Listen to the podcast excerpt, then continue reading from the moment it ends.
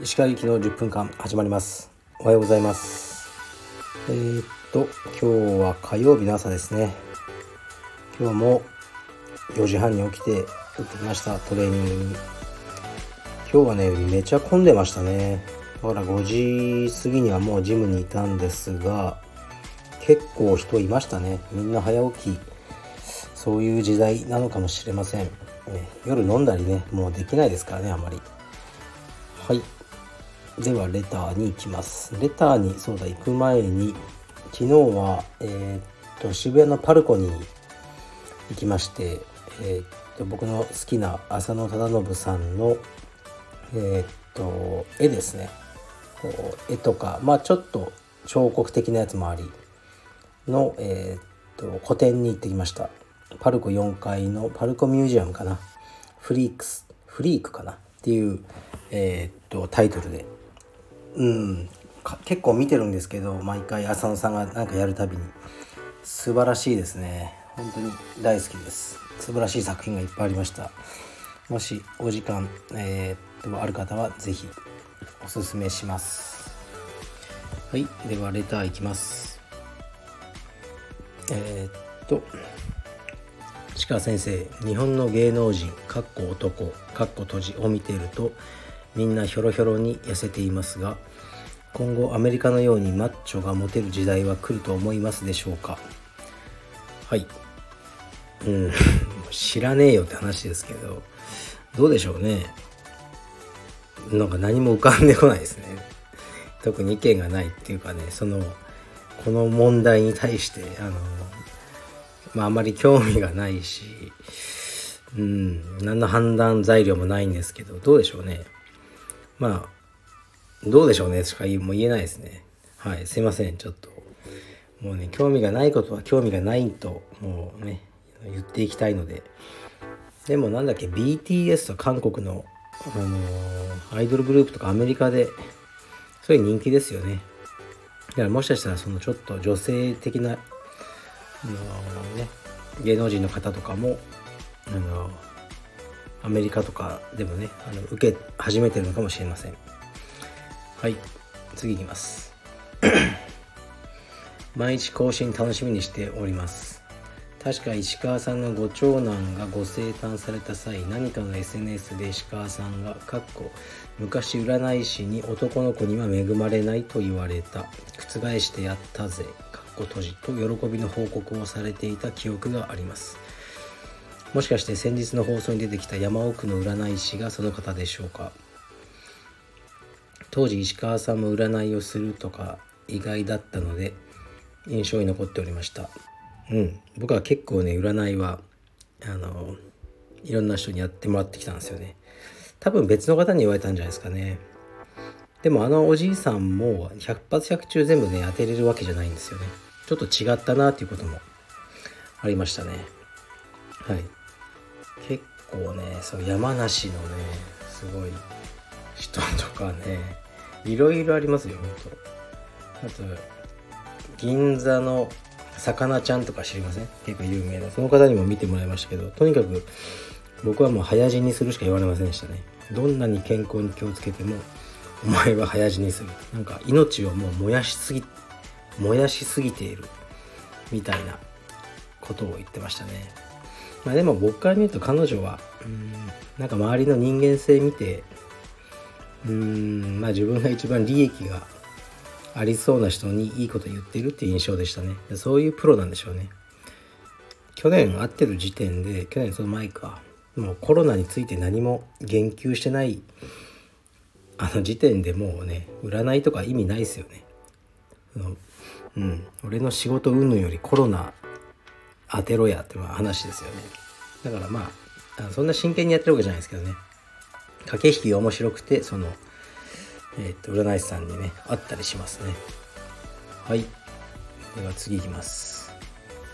えー、っと石川さんこんにちは。石川さんは高校時代はどんな学生でしたでしょうか。なんとなく無口で一匹狼な高校生だったのかなと想像してしまいます。得てしてそのような男子は女子から人気があるような気もします。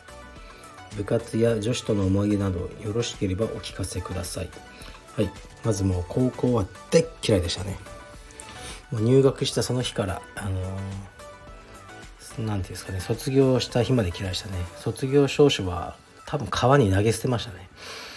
でもうとにかく大嫌いでしたね。まあやめよくやめなかったなと思いますね。うんもう本当にやめようかなと思ったんですけど何度も。で部活は入ってなくてとにかく映画をずっと見てましたね。レンタルとかいろいろして。うんなんか3年間で600本ぐらい見てると思うので映画を見ることだけが僕の楽しみでしたね。あと英語の勉強が好きで結構やってましたね。うん友達もあんまいなかったですね。なんかね田舎のうんそうなんですよ。で映画の話がすごく合う女の子がいたんですよ。で別に可愛くとも何ともないんですけど映画の話がすごくあってよく話してたら田舎ってね本当そうなんですよ。もう「映画メール付き合ってんのか」とかそういうのが始まってでなんかこうねああもう本当こいつらレベル低いなと思ってそういう観点でしかそのね男女の関係を見られない。うん早くこの世界から抜け出したいなと思いましたね。だからまあ彼女みたいな子は何だろうな学校の外にいましたね。はい学校はもうどうでもいいと思ってましたね。でこのレターをそう結構ねなんか人をねぶん殴る学校だったんですよ教師が。だからね結構覚えてますね。うん。未だになんかもう道とかであったらぶん殴り返したいですよね。それぐらい殴られてましたね。で僕は全然こうヤンキーとかじゃなくて真面目な感じだったんですけど結構まあこれもよくある話で学校の先生とかちょっとヤンキーとか好きじゃないですか。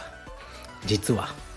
実はあいつらは可愛いとかなんか多分僕みたいのがね一番嫌われてたと思うんですよね。勉強も割とできたしねでもこう言うことはあまり聞かないというかね。うん まあひねくれてましたよね。一回そうなんかうちの野球部が公立高校で弱かったのになんかすごく調子よくてなんか、うん、県のベスト、まあ、4とかなんとか行ったんですよね。もしかしたら甲子園に行けるんじゃないかみたいな。でみんなで応援に行こうみたいな。